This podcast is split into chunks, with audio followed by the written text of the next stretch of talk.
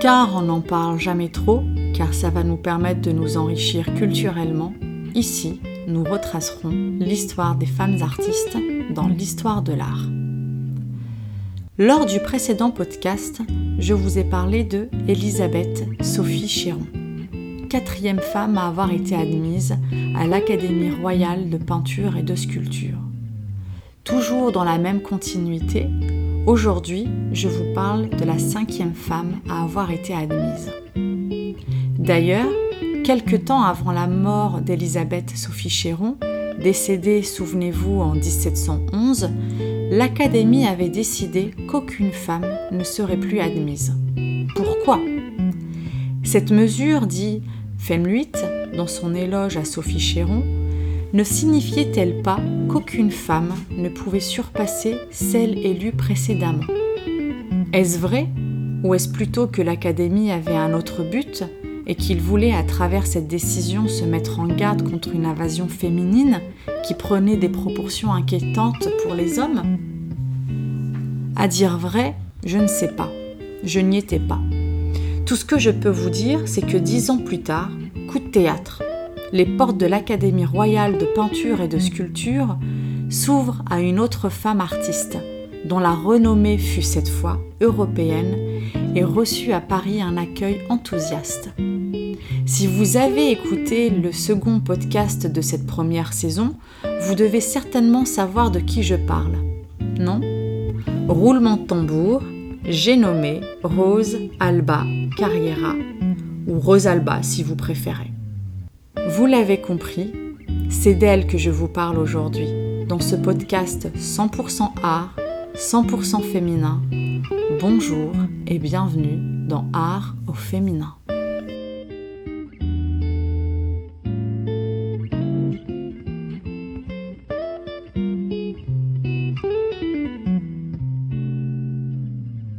Rosalba Giovanna Carrera est venue au monde le 7 octobre 1675 à Chioggia, province de Venise, et est décédée à Venise le 15 avril 1757.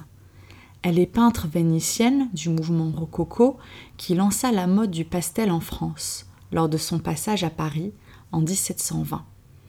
Le rococo étant un mouvement artistique européen du XVIIIe siècle, touchant l'architecture, les arts décoratifs, la peinture et la sculpture. Ce mouvement se développe en France de 1715 à 1780. Le pastel étant un bâtonnet de couleurs utilisé en dessin et peinture, celui-ci est très prisé dès le XVIIe siècle, où ses couleurs franches et son aptitude à imiter fidèlement les tissus, les textures et les lumières le rendent indissociable de l'art du portrait. Le pastel est donc utilisé par de nombreux peintres comme Rosalba. Mais revenons un peu à l'histoire de Rosalba Carrera. Comme je le disais, cette artiste femme vient au monde dans une province de Venise, dans un milieu modeste. Sa mère dentelière lui apprend ce métier et Rosalba en fait par la suite sa profession.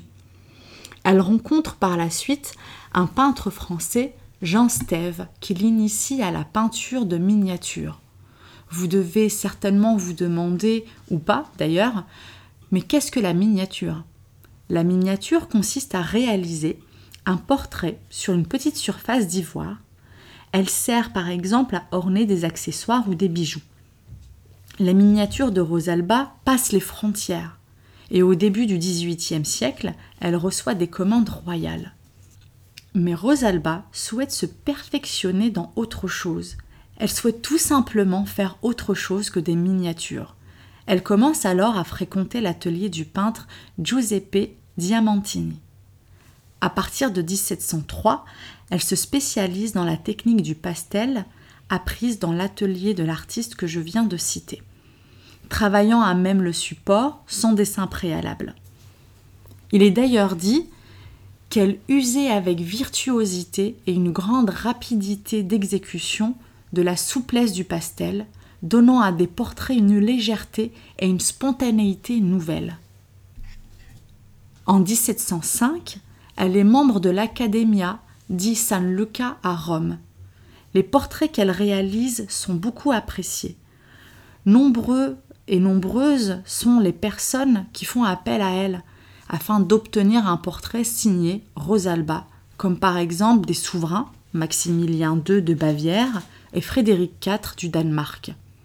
Quand soudain, en 1715, Pierre Crozat, un financier et marchand d'art français, admirant son travail, lui rend visite et l'invite à Paris. Invitation qu'elle accepte, et c'est d'ailleurs au mois d'avril de l'année 1720, soit cinq ans après l'invitation, que la Signora Alba Carrera, accompagnée de sa mère, ses deux sœurs Angela et Giovanna, et de son beau-frère Antonio Pellegrini, débarque à Paris et loge à l'hôtel de Crozat. Elle est alors âgée de 45 ans. Son séjour à Paris dure 18 mois, séjour au cours duquel l'activité artistique de Rosalba est particulièrement intense. Elle est reçue à l'Académie royale de peinture et de sculpture le 26 octobre 1720 et admise après son retour à Venise en 1722. Elle travaille durement et fait en sorte d'honorer les différentes commandes de portraits, comme celui du jeune roi Louis XV, du régent, de Lao et de sa femme ainsi que de sa fille, des princesses de Canty, de la duchesse de Clermont, et j'en passe. Encore une fois, nombreux sont ceux qui voulaient leur portrait peint au pastel par Rosalba Carrera. Elle était assiégée du matin au soir par une foule de demandes, demandes qu'elle se trouvait parfois à refuser, faute de temps. Mais la Vénitienne a le mal du pays et regrette la vie tranquille et retirée qu'elle menait à Venise. Au mois de mars 1721, la Rosalba se décide à regagner son pays et dit adieu à la France. Le travail de cette grande femme artiste ne fera que croître après son passage à Paris.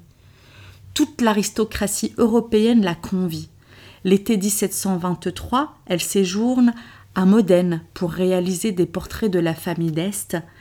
La cour d'Autriche l'invite à Vienne en 1730 où elle fera le portrait de plusieurs membres de la famille impériale mais malheureusement, son activité diminue petit à petit.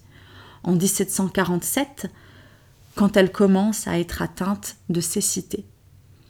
Rosalba devient aveugle à la fin de sa vie, malgré une opération de la cataracte, et décède à l'âge de 82 ans. Aujourd'hui, il nous reste d'elle ses œuvres, œuvres que nous pouvons retrouver à Florence ou même au musée du Louvre à Paris.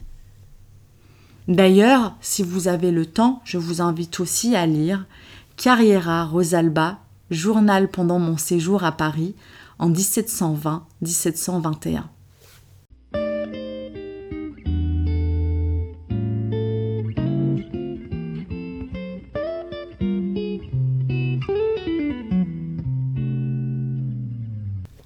Grand merci pour votre écoute. Je vous retrouve bientôt pour un nouvel épisode 100% art au féminin. Si en attendant vous avez envie de prolonger le dialogue, je vous propose de me rejoindre sur la page Instagram art au féminin. L'occasion pour vous de me poser des questions, de me faire également un retour sur ce que vous venez d'écouter. Partagez si vous le souhaitez. Belle journée, belle soirée à vous.